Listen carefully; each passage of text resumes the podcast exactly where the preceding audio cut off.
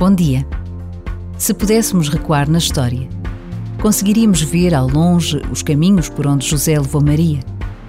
Naquele tempo, as estradas eram apenas caminhos e era preciso saber olhar para as estrelas para não se perder o caminho certo.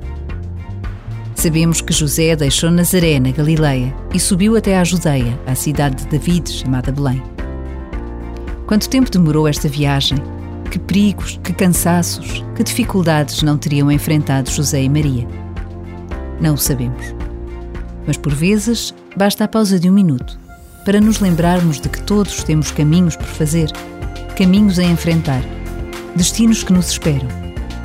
Confiar em José e Maria é caminho de encontro com Jesus.